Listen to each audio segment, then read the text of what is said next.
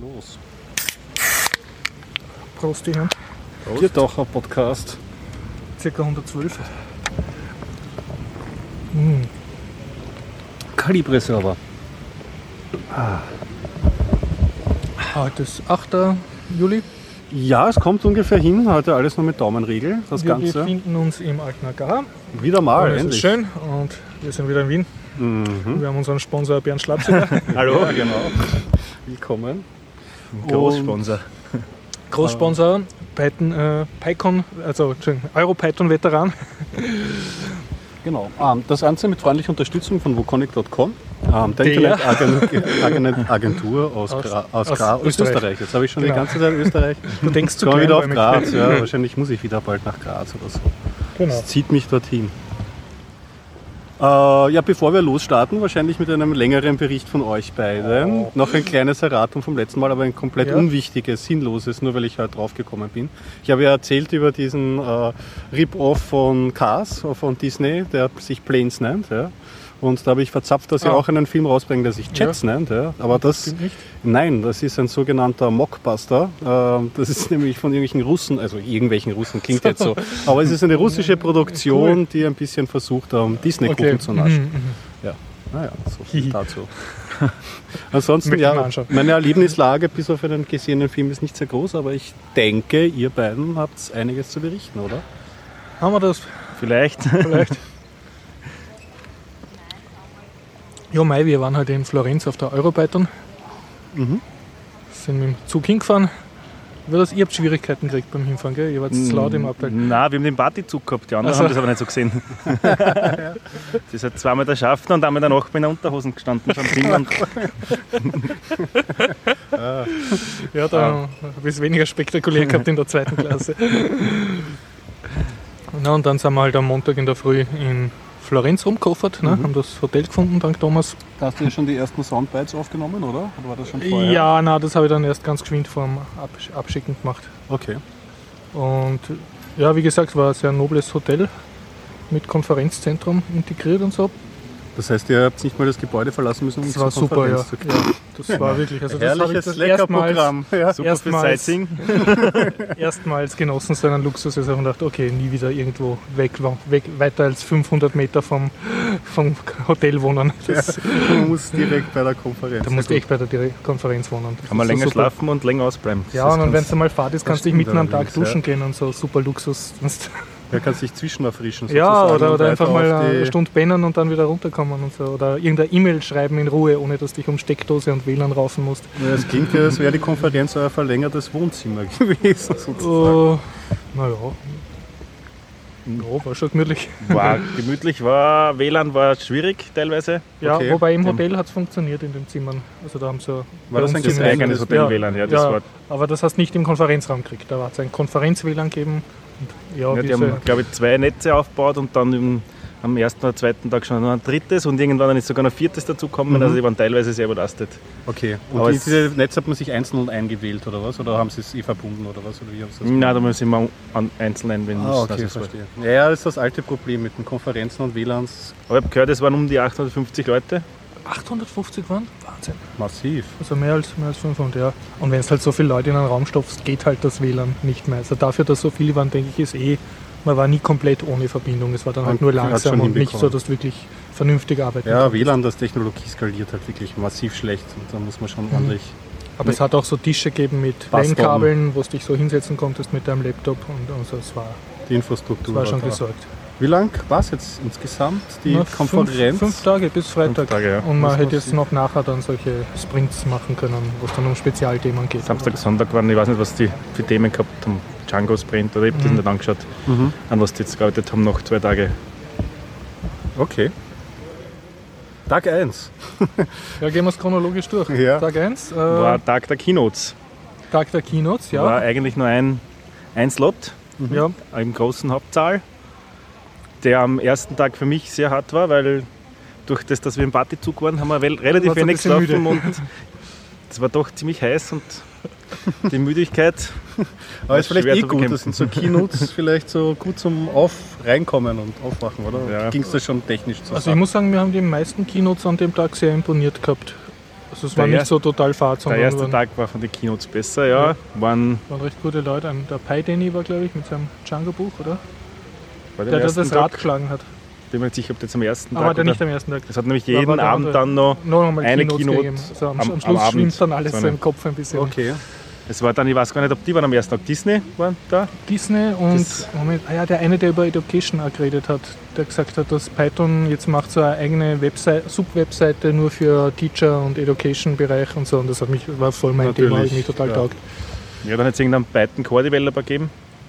War das eh der vielleicht? Oder erzähl du. der- Ja, ich weiß selber nicht. Der ältere, der ältere Herr, der dann auch teilweise sehr, sehr lustige Kommentare bei anderen Sprechern abgegeben hat. Ah, weiß ich jetzt nicht. Aber Namen sind nicht so meins, das wüsst ihr jetzt nicht. Mhm. Ja, ihr habt auf Disney, ist das ein berühmter DAB-Hacker? Oder? Nein, Nein, nein, nein, der Disney- Film die Disney, Disney-Firma die was die Filme Die haben machen. Und was- die die haben, haben die schon haben auch tolle Talks gehabt, gell? Die haben Äh, die verwenden Blender oder was haben sie? Na, Python, Na, Blender nicht, aber Python in intern ihrer für ihre Toolchain, Sachen. ja. Das war der einzige okay. Talk, den man nicht auf Video anschauen kann, der nicht aufgenommen wurde. Weil sonst kann man ja alle ähm, Talks auf YouTube nachschauen. Mhm. Seinen eigenen Python Italia, Ja, glaube ich. Einfach äh, Europython 2013 suchen auf YouTube.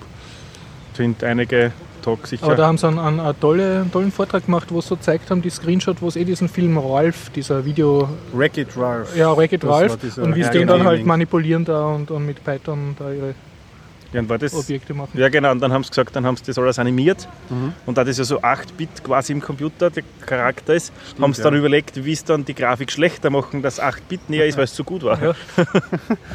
Was ja ein interessantes Problem heutzutage ist. Ja, 8-Bit ja eine, mehr eine Stilrichtung als eine Vor also Ja. nur noch eine Stilrichtung ist, wie man das Ja. hübsch hinbekommt. Ja, und die allen ganzen anderen Tage waren dann halt immer mindestens drei Slots auf Englisch, Mhm. einer auf Italienisch und dann hast du noch so spezielle Schulungen oder Seminare oder Workshops gehabt. Also, man hat sich eigentlich immer was aussuchen können. Und Also entweder etwas zum selber mitmachen oder zum berieseln lassen. ja, oder, zum, sonst bist halt einmal in die Stadt gegangen oder hast einmal duscht oder so Mhm. oder irgendwas gecodet. Oder im Hof war so, Ja. so ein Bereich mit Zelt, da sind Das Tische, super, ja. Sesseln.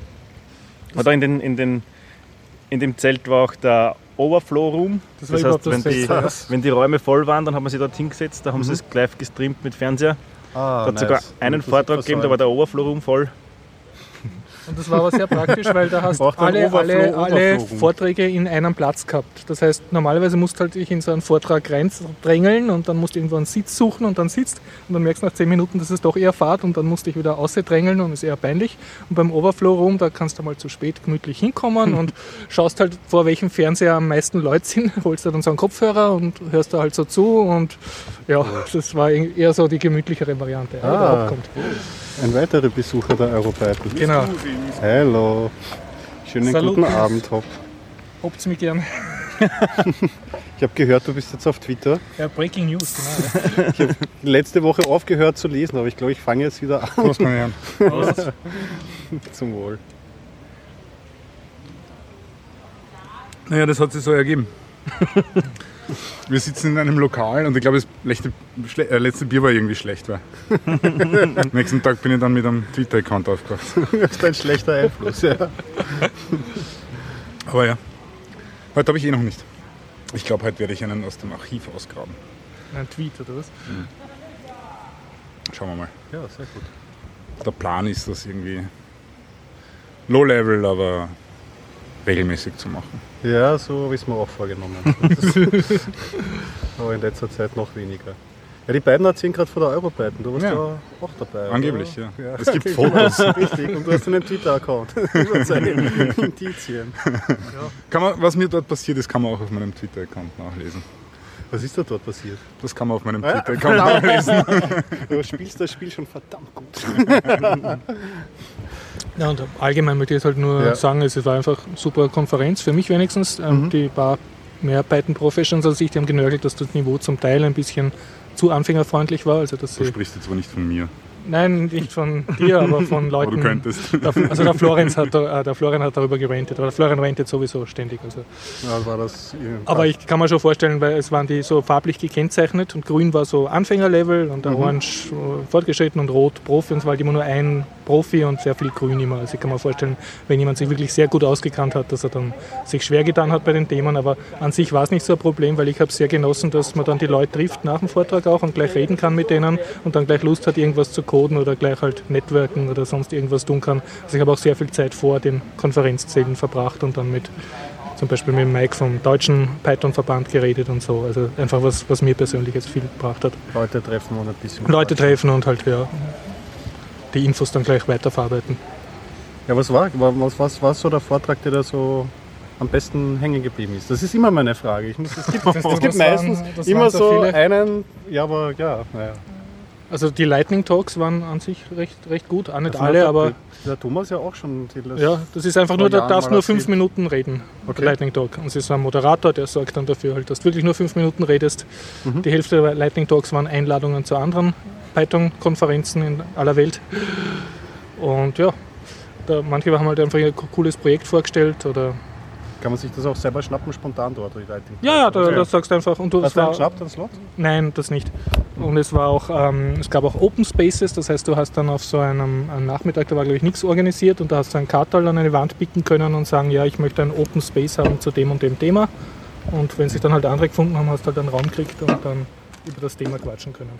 Ah, nice. Also ganz spontan und ja, so sehr, hat mir sehr gefallen. Generell kann man sagen, Schwerpunkt war meiner Meinung nach die Cloud oder so. Also Cloud Computing, ähm, sehr viel Postgres-Docs, ähm, Postgres mit Python, wie skaliert man Postgres und so Dinge. Ähm, hat an, einer hat sogar drei Docs gehalten, das hat, der hat einmal bei Skype gearbeitet. ah, Der hat dort. Postgres ähm, als DBA gearbeitet. Der hat dort über Scaling von Postgres erzählt.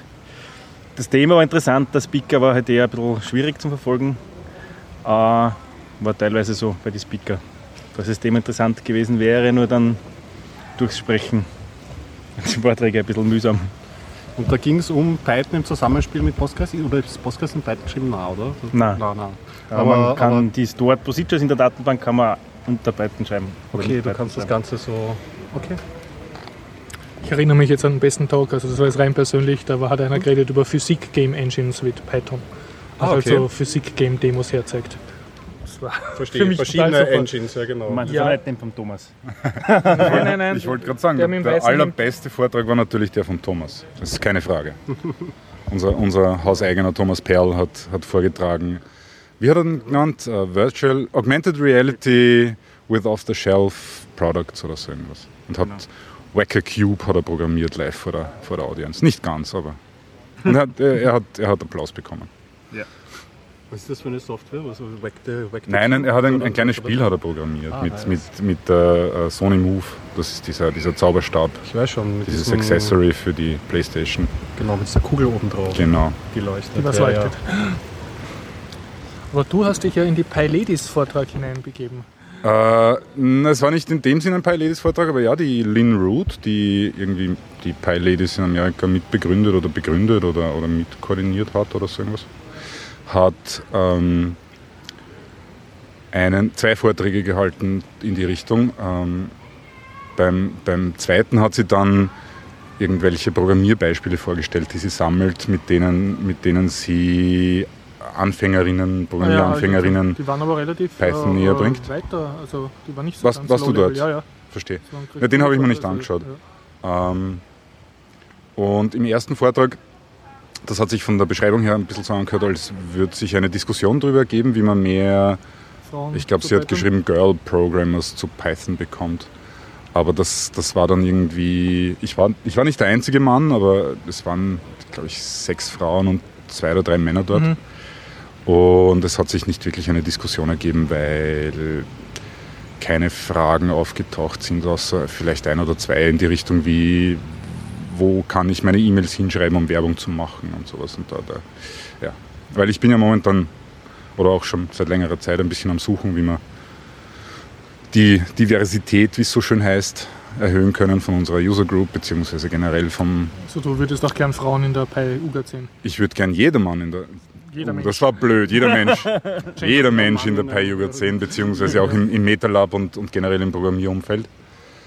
Und, ähm, da, und auch, auch äh, von offizieller Python-Seite aus gibt es ein Programm und die Bestrebung, diese, diese Durchmischung zu erhöhen, Mhm. damit nicht nur immer die gleichen weißen Männer drinnen sitzen und ihre Coding-Dojos abhalten.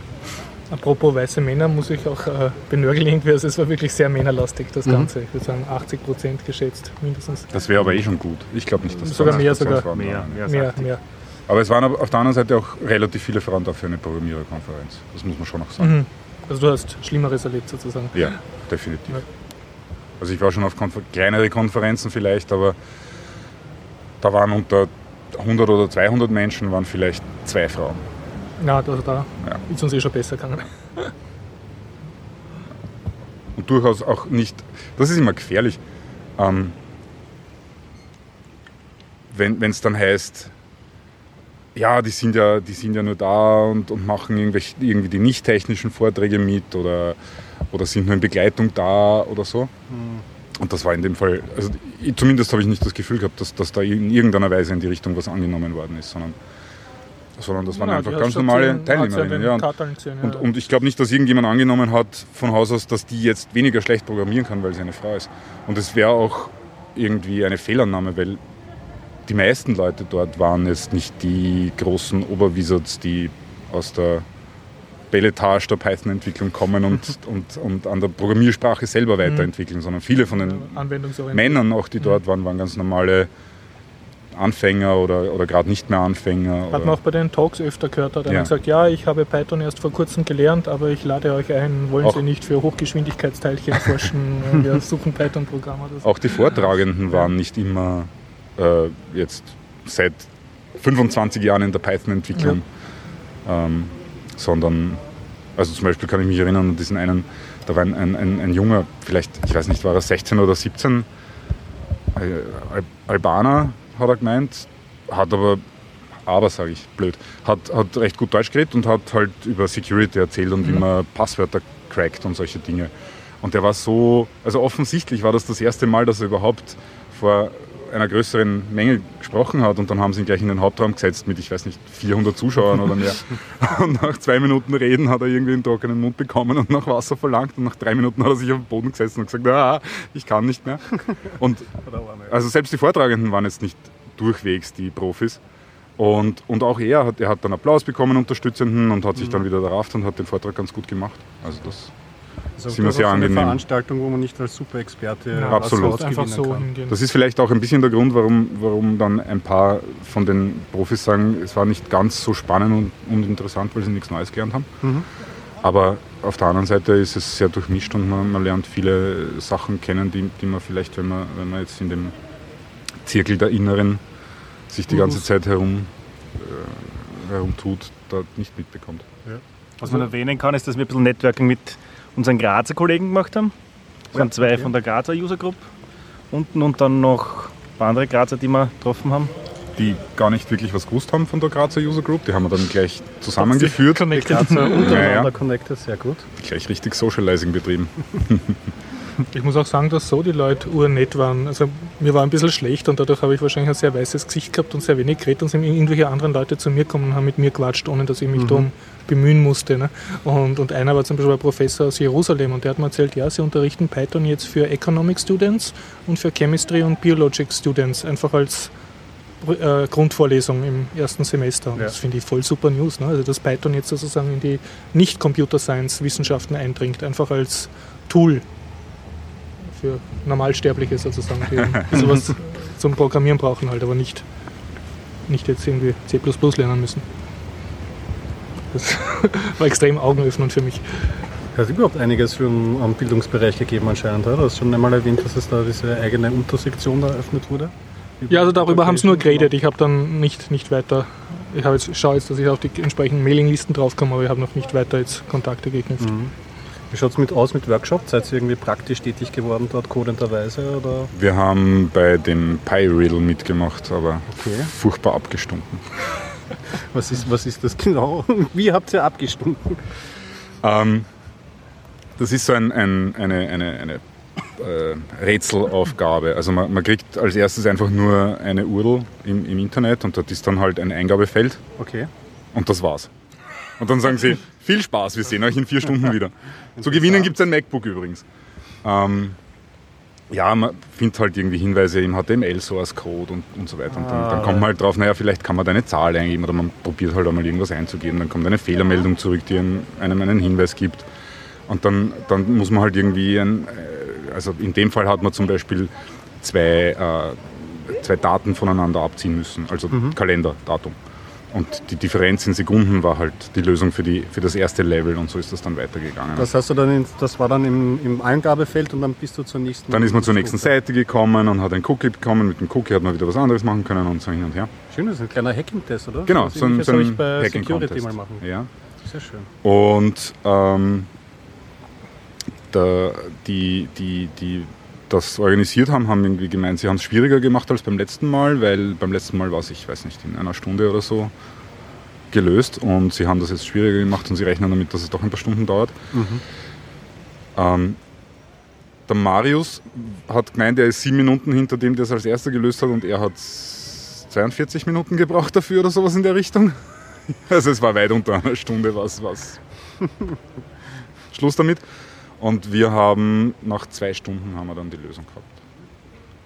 Und wir hätten, also ich, es war, es war dann schwierig, es, war, es hat sich alles in einem Raum abgespielt. Man hätte zwar nicht dort bleiben müssen mit den anderen Gruppen, aber es hat dann irgendwie angefangen nach einer Zeit zu brodeln und die Leute haben sich untereinander unterhalten und Tipps gegeben und so. Und dann hat man schwer die, Augen, die Ohren zuklappen können. Und so hat man halt ab und zu ein bisschen gespoilert. Und Natürlich. aber ich würde schon sagen, also mit, mit genug Zeit hätte man das, könnte man das auch allein sicher, sicher hinkriegen. Vielleicht nicht in 37 Minuten, aber, aber das ging sich durchaus auch, auch, auch, auch aus, wenn man allein ist. War spannend, war, war lustig. Cool. Ähm, was noch? So hands-on. Ein Social Event hat es gegeben, aber vielleicht wird der Bernd darüber erzählen. Social Events. Das bei Barbecue. Ja, genau. Ja. Reden wir nicht drüber. Ah, das ist kein gutes Thema. So, so, so gut die Konferenz im Ganzen auch organisiert war, muss man sagen, ab und zu hat es halt Hacker gegeben. Okay. Das Ein bisschen daneben Beim gehabt. Barbecue, wo Leute hungrig und durstig nach Hause gegangen 37 sind. Euro zahlen müssen, für, also nicht müssen können, dass man dann auf ein exklusives Pie-Barbecue gehen kann. Und ja, es hat halt zu wenig zu essen gegeben. Aber ansonsten von der Organisation her, also Sonst haben sie es gut gemacht. Also Ja. der freiwillige Italiener haben sich sehr ins Zeug gelegt. Hat Ist das leibend? Helpdesk. Ich meine, ihr habt dort gewohnt auch, das ist schon mal sehr gut, aber auch so, ist es so weit, ich meine, die Konferenzräume, gute Akustik und Ja, das sicher. War okay. Auch die Technik war ausgezeichnet. Die, der Sound war meistens, manchmal war er ein bisschen leise, aber immer noch verständlich. Ähm, sie haben auch immer darauf geachtet, dass, dass der Vortragende gut zu verstehen war und dass er die, die, die Fragesteller aus dem Publikum mit Mikro versorgt waren, weil alle Talks sind live übertragen worden in ein Zelt im Hof. Das heißt, ja. wenn, wenn man irgendwie entweder keine Lust auf Klimaanlage gehabt hat oder wenn drinnen kein Platz mehr war, dann hat man sich draußen hinsetzen können mit so Funkkopfhörern und hat die Vorträge mitbekommen. Und ich glaube, zwei Stunden nachdem die Vorträge vorbei waren, waren sie schon. Also, äh, sind sie live auf YouTube gestreamt worden oder, oder waren sie? Sind live auf YouTube screened worden. Okay, und, und ein paar Stunden später waren sie schon online zum, zum Nach, Nachschauen. also man kann sich die jetzt die Vorträge noch alle anschauen. Ja. im Netz. Sind alle online. Fast alle online. Ich glaube, der, der Disney-Vortrag ist nicht online. Von, von Disney war wer dort und hat halt ein bisschen aus, der Nähkäst, aus dem Nähkästchen geplaudert und Dann einen kurzen beiden Clip vorgezeigt. Vorher erzählt. Da habe ich äh, fälschlicherweise angenommen, dass Disney nur der Nickname ist von irgendeinem Nein. alten Hacker. Es war wirklich Disney. Ja, und ich muss auch sagen, war gut organisiert auf der Webseite. Du hast so anklicken können, ja, ich will ein Bett in einem so und so Raum mit zwei Betten, drei Betten. Und dann hast du halt beim Anmelden alles in einem gehabt und sonst hast du ja immer, musst dich auf die Konferenz anmelden und dir dann selber ein Hotel suchen. Und dadurch war das in einem Wurscht und bist hingegangen, bist dann so wie ein Blind Date, okay, mit dem Typen bin ich jetzt vier Tage im Zimmer und so, aber ich habe da recht viel Glück gehabt. Das war recht gemütlicher Franzose, haben wir. Na, äh, am Abend haben wir nochmal betrunken, dann so Angry Bird gespielt oder so auf seinem Tablett. Aber sonst sind wir uns nicht irgendwie am Nerv gegangen oder so. Also es war halt sehr. gewonnen. Also du gewinnst extrem viel Lebenszeit sozusagen dadurch, dass du gleich am Konferenzort wohnst und nicht abends oder morgens quer durch die Stadt koffern musst. Weiß nicht, wie, Ja, ja. wie du das siehst. Nein, es, es war überhaupt, also auf, auf der anderen Seite kriegt man nicht, mit, äh, nicht viel mit von, vom Ort der Konferenz. Also von Florenz habe ich die Dante-Statue gesehen und zwei große Kirchen von außen. nach drei Tagen habe ich immerhin den Fluss identifiziert. Immerhin die wichtigsten geografischen Marks. Und damit die Kinder daheim auch was lernen, es war der Arno. Ja, nächstes Jahr wieder bei Europeiten. Ja, nächstes Jahr Berlin. Ja, ich habe schon, der Bernd hat schon ges äh, nicht gespoilt, sage ich schon. fiese. Also ich möchte auf jeden verraten, Fall, Fall ja, genau. hingehen. Also da kann ich mich ja kaum drücken eigentlich. Ja, musst du also eigentlich mit, mit, ja. Mit, mit Berlin, das, das sollte schon hinhauen. Wenn es wieder Juli oder so ist, Sollte dasselbe Zeit sein, nämlich wieder. Ja. Also ja. Juli. sehr gut. Und wie gesagt, es gab Einladungen nach Ungarn, bei, bei Ungarn, aber das ist glaube ich so gemeinsam mit Rail und Ruby. Und Ja, so das eine- ist die- Multikonferenz. Rupi. Rupi. Ich wollte, ja, das ist eine Konferenz für dynamische Programmiersprachen im Endeffekt. Da ist dabei Python, Ruby, Clojure und ich glaube noch eine vierte. Ähm, weil ja die doch einiges gemeinsam haben, Mhm. trotz aller Unterschiede. Spannend. Und von, Also, vom Hörensagen her ist die immer sehr angenehm und, und da geht viel weiter. cool. Dann haben Ja, sie viel klingt- Werbung gemacht interessant, Ja, ja. ja, für, für Kanada, äh, wo die nächste PyCon ist. Also das ist die allergrößte Python-Konferenz, Mhm. die sonst in den USA ist, glaube ich immer. Und im Oktober ist, glaube ich, die deutsche, wie heißt es? Bei Die deutsche Ist das Python auch eine PyCon. PyCon- PyCon.de? Ja, PyCon.de ist, Ja. glaube ich, im Oktober in, in Köln, in ich. Köln Ja. und ich glaube, im Oktober ist auch die irische. Glaube ich. Die habe ich mir nicht gemerkt. Dann ist noch eine in Finnland. Die, die Ja. schaut auch recht gemütlich aus. Die dürfte irgendwie auch nur so 100 Leute oder sowas in der Richtung haben. Und ich bin mir sicher, sie hat Sauna. Und wir wurden eingeladen nach Japan. Coden und Schwitzen. PyCon von diesem Japaner, der kam Ja, genau. In, in Japan ist dann und eine kleine Konferenz wahrscheinlich in Japan. Die ist nämlich für den kompletten Asia-Pacific-Raum. Ja, genau. Das heißt, da hast du Japan und dann hast du Australien und dann hast du noch irgendwie Indien, China und noch drei andere von den größten Ländern auf der Erde, was die Bevölkerungszahl anbelangt. Ich glaube, das war es jetzt aber im Großen.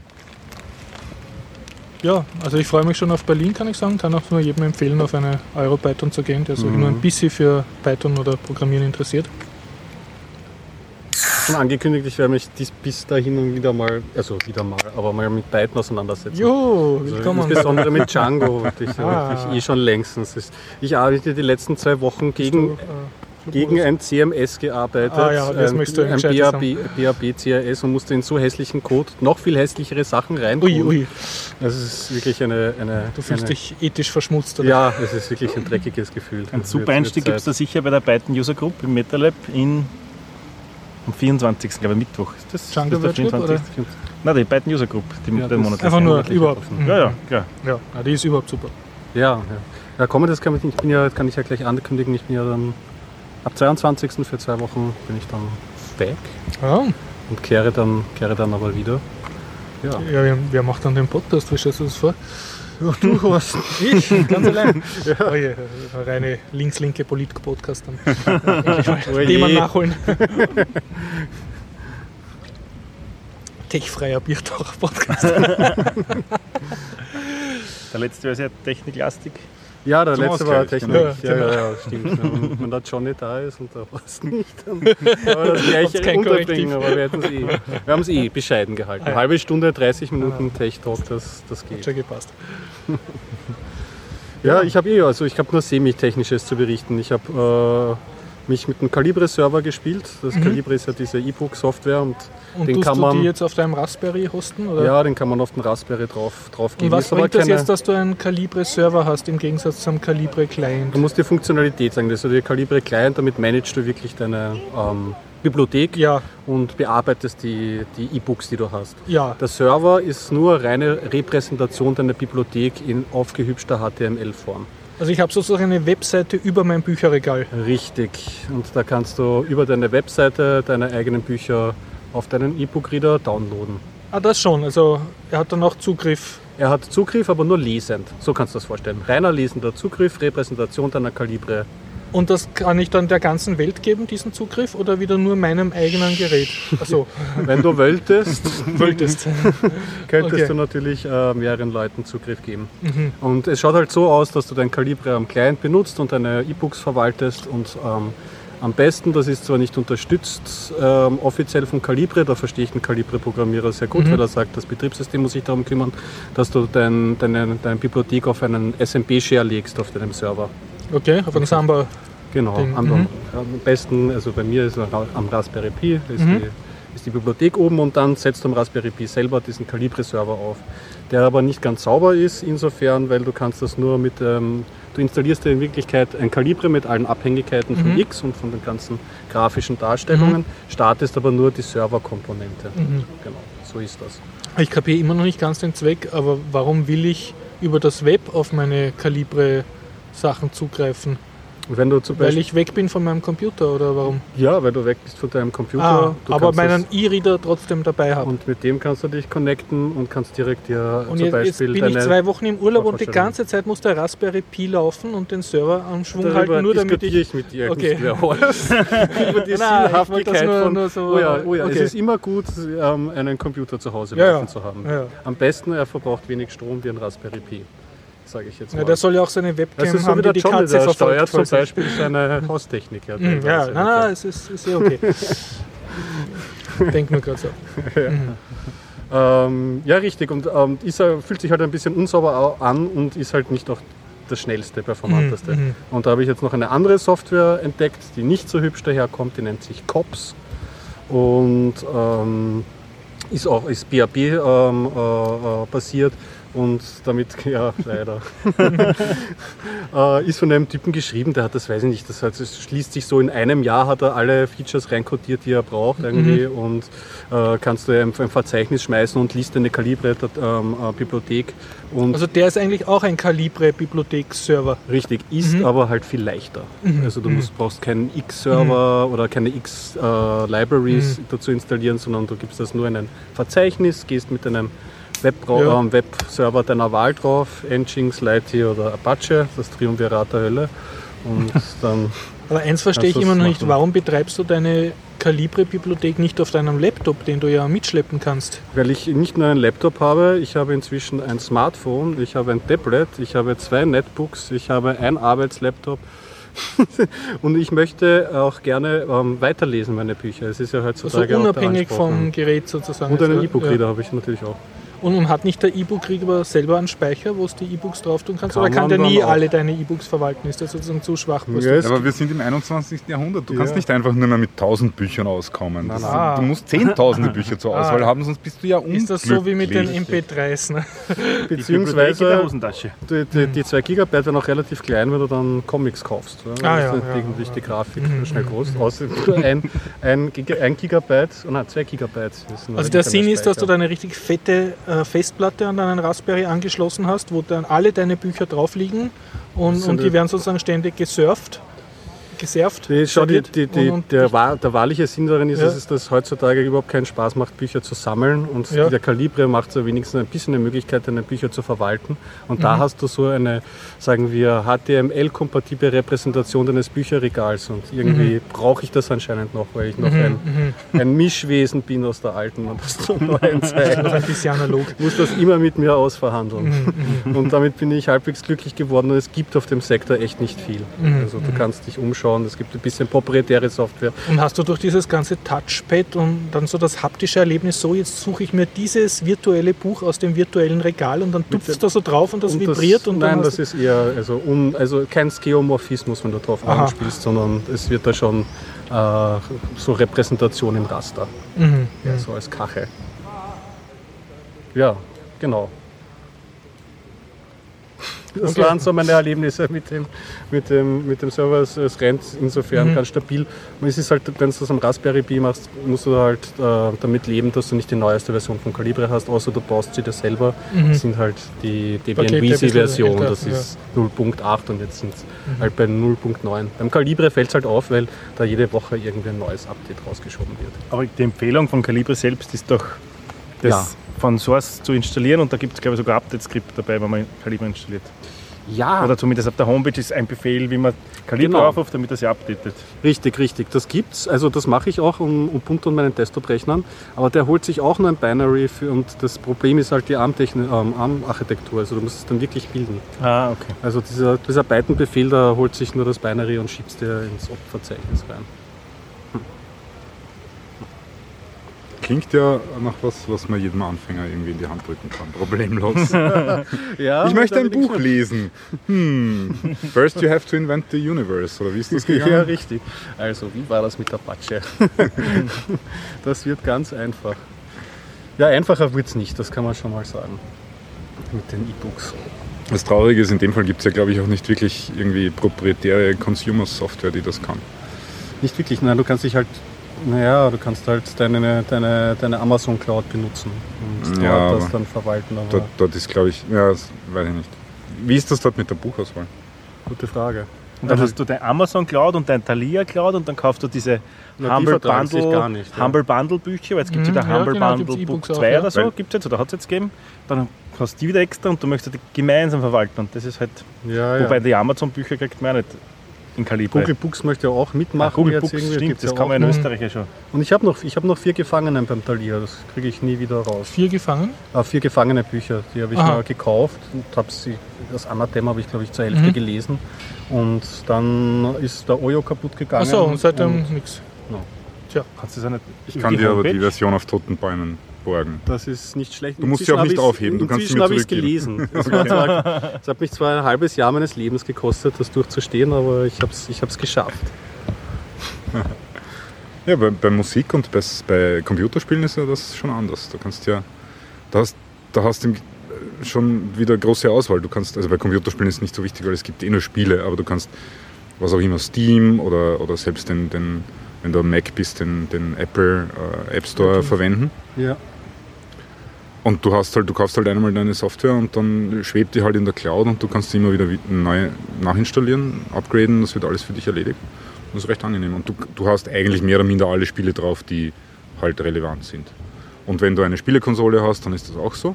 ja. Und natürlich, du hast das Problem, dass du nicht wegkommst von der Plattform.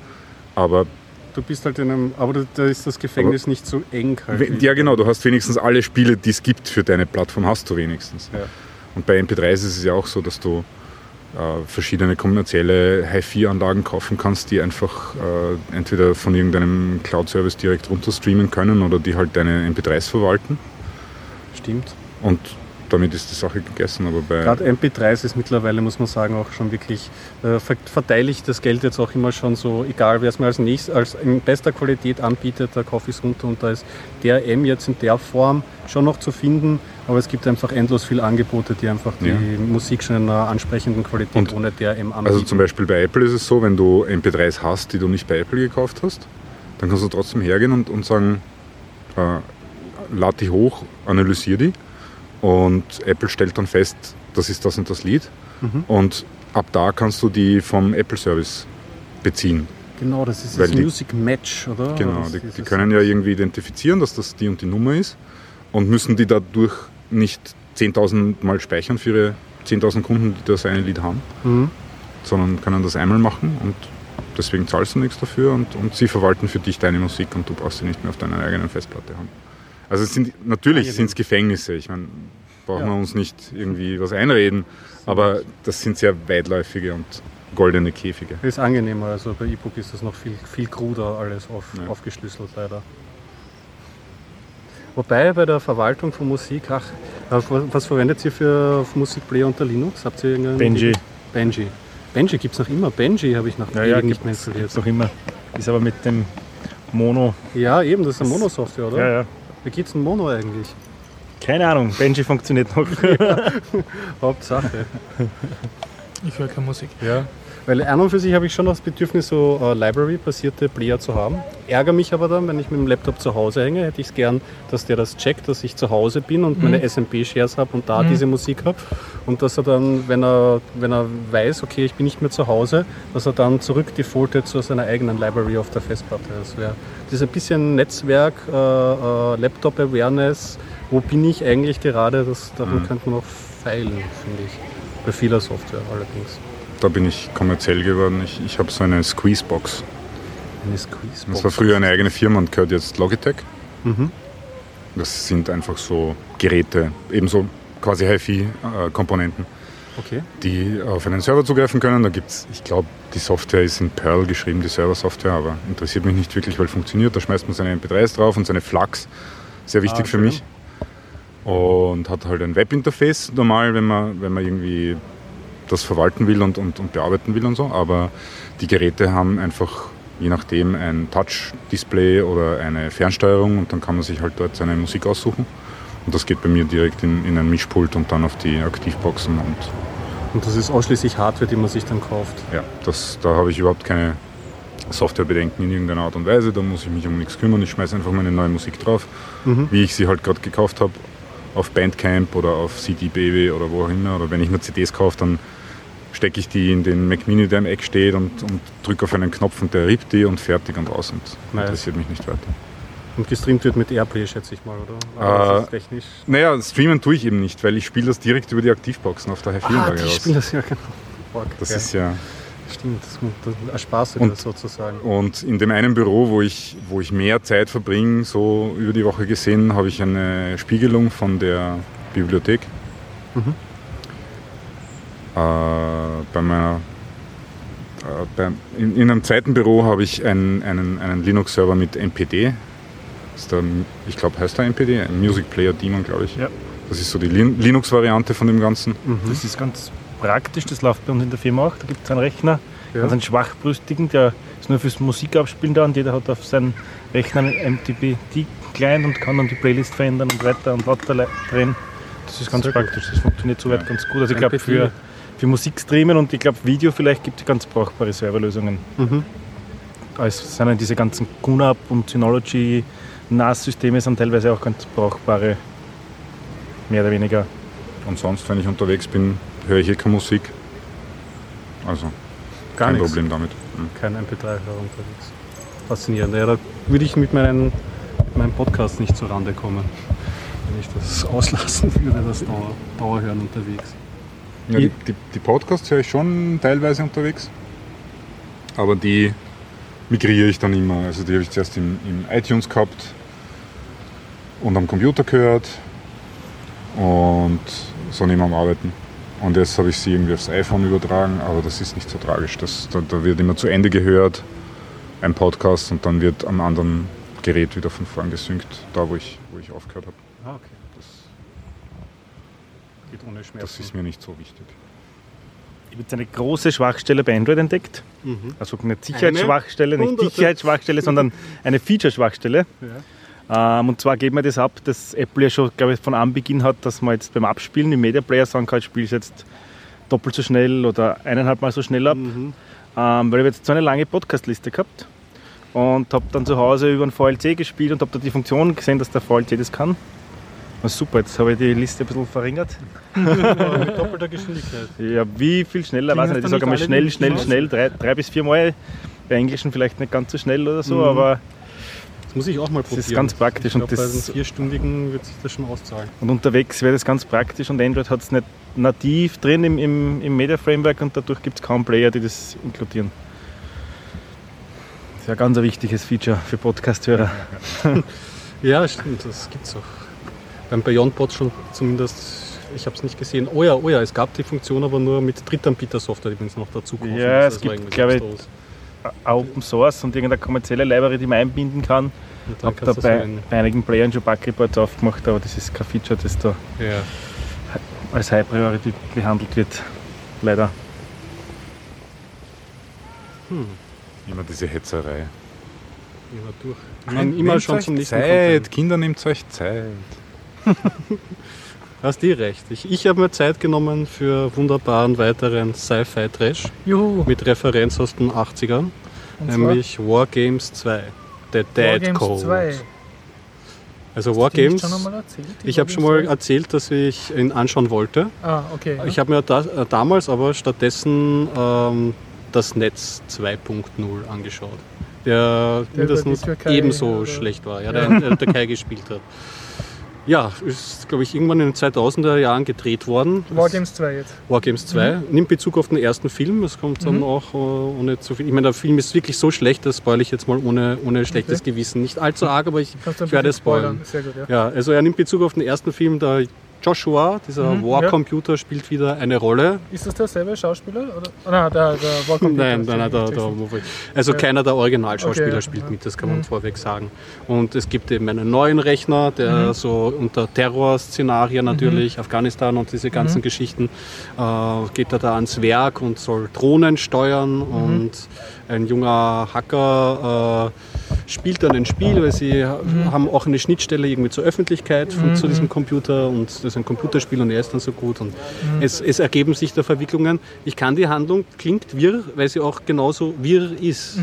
Irr und Mhm. Okay, billig. ja. Aber zwischendurch gibt es halt den Bruch, äh, als hätte sich dann irgendeiner, der Drehbuchschreiber, hingesetzt und eine Viertelstunde lang ins Internet geschaut, weil dann kommt wieder so, da gehen sie halt Wardriven und Mhm. dann basteln sie aus einer Pringles, Pringles-Dose halt so. Äh, und der- dann habe ich mir schon gedacht, okay, aber wie kommt das in diesen verwirrten Film rein? Das ist dann schon wieder, okay, das funktioniert wieder, ja. Und am Ende ist, ist es halt, sie, sie wursteln irgendwie dahin, man versteht Mhm. es nicht gescheit. Und es arbeitet alles darauf hin, dass das Finale so ungefähr wie beim Einser-Teil ist. Mhm. Also wieder so ein War Room, wieder so eine Mannschaft, die alle schauen, geht jetzt gleich der große Krieg los Mhm. und, und Daumen drücken und alle liegen sich dann in den Armen im Endeffekt. Zwischendurch hat er sich auch nochmal verlaufen, weil irgendwie hat dieser neue Kriegscomputer eine künstliche Intelligenz und man sieht dann so hellmäßig, wie er dann ähm, so, ähm, so Leute, die sich gegen das Projekt irgendwie dann verschwören, Mhm. so beobachten. Aber dieser Handlungsstrang wird nie fertig erzählt. Mhm. Beziehungsweise es stirbt ein, ein, ein unschuldiger, äh, harmloser, junger Informatiker, der dort auch arbeitet, der wird dann vom Auto überfahren. Ja? Aber das hat keine große Auswirkungen. Das wird dann weiter erzählt. Genau. Okay, also der Film ist einfach schlecht. Ja, ja, der Film ist gar nicht so schlecht. Die haben sich sogar so weit verstiegen, dass sie da am Ende genau dieselbe Punchline gebracht haben mit dem The only way uh, to win this game is not to play. Und das, ist, das Tja. ist es halt, ja. Und waren irgendwelche coolen Anspielungen auf den ersten Film drin? Oder irgend, Laufend. Also es Ah. gibt ja diesen Aussteiger, den Joshua programmiert hat. Mhm. Und der Schauspieler war damals ja schon alt und dann Mhm. haben sie durch einen neuen Schauspieler, der aber auch wieder alt ist, äh, ersetzt. Und den Joshua, das ist die abstruse Story, den haben sie nach diesem großen Projekt, haben sie ihn verkauft nach, ähm, nach Kanada, ähm, um ein Kraftwerk zu steuern. Kein Grund, wo man einen militärischen Computer zu diesem Zweck nach Kanada verkauft. Atomkraftwerk Frag nicht. natürlich. Aber so die Referenzen sind schon da Mhm. und es ist halt auch ähm, 2000er Jahre, da ist dann halt Facebook und äh, natürlich auch eine kleine Romanze und er versucht Mhm. dann den Facebook seiner Angebieteten äh, den Account zu hacken und Mhm. es ist ja, sind, ja, naja. Okay. Na, wie gesagt, wenn man vielleicht nicht alleine schauen und vielleicht auch nicht im ganz nüchternen Zustand Mhm. Ah, okay. und sich vielleicht vorher schon einkichern oder so, dann, dann, dann funktioniert es. Er ist nicht lähmend, sagen wir Okay. so. Er ist schlecht. ja. Falls wer Lust auf einen guten Film hat, und ich glaube, der ist schon einmal besprochen worden hier. Äh, Searching for Sugarman. Ja. Äh, den spielt es am 20. im Kino im Kesselhaus in Krems. Open Air. Mhm. Äh, ja, Krems, netter Ausflug. Dreiviertel Stunden mit dem Auto. Just saying. bei dem Film, wo es dann auch um Musik geht Künstler, ich glaube, im Freiluftsetting ist der nochmal besonders Mhm. schön anzuschauen. Ja, da ist gerade das Glatt und äh, Verkehrt Festival, das man sich überhaupt reinziehen kann. Was ist das Glatt und Verkehrt Festival? Was? Schieß mich tot. Aber Musikfestival Musik, in. Krems. Also da gibt's in, in Krems gibt es ja ähm, die äh, Minoritenkirche und da gibt es ein paar so Festivals und da gibt es immer sehr spannende Dinge, wo man sich. Also ich bin schon auch schon furchtbar eingefahren, weil wir irgendwie zwei Stunden Konzert atonal mit lautem Geschrei gehabt haben. Und an, an anderen Abenden habe ich mir gedacht, hm, gehen wir jetzt so auf ein, ein nettes kleines Konzert, das eine Stunde dauert. Und dann war das irgendwie äh, fünfeinhalb Stunden quer durch die Bank, Gemüse, Orchester und Tanz und, und, und Einzug mit Alphörnern und ein, ein Ost, wie haben sie es genannt? Ein, ein, irgendein Osterbackanal oder so irgendwas, ich weiß es nicht. Also immer sehr witzig.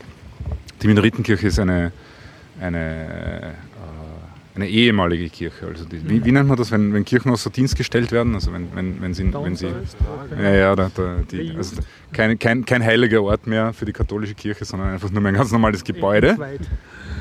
Aber dort finden jetzt halt solche Veranstaltungen statt. Und im Umfeld von diesem Ding ist eben auch dieses, äh, diese Vorführung von Searching for Sugarman im Kesselhaus. Super. Ja, unbedingt eine Empfehlung. Also wenn man die Möglichkeit hat, den Film zu sehen, Sixto Rodriguez ist echt ein, ist, ist ein guter Film und die Okay. Geschichte ist noch besser. Ja, ich würde sagen, Bis nächsten Montag. schön war's und bis dann. Prost. Ciao. Rot. Hot.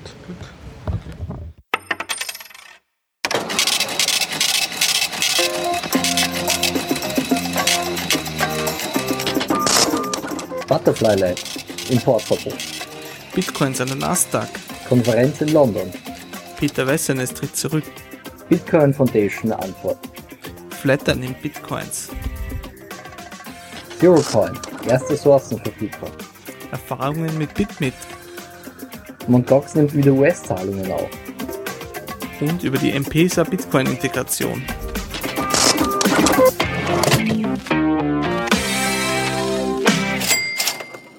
Unsere neueste Folge findet ihr unter bitcoinupdate.com.